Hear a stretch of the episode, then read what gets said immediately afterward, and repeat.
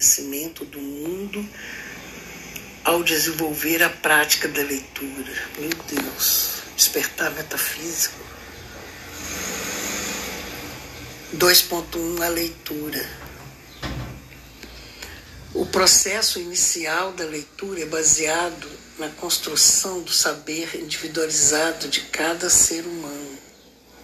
A prática deste ato não veicula com apenas palavras escritas em papel ou até mesmo em uma imagem interpretada naquele contexto ilustrativo.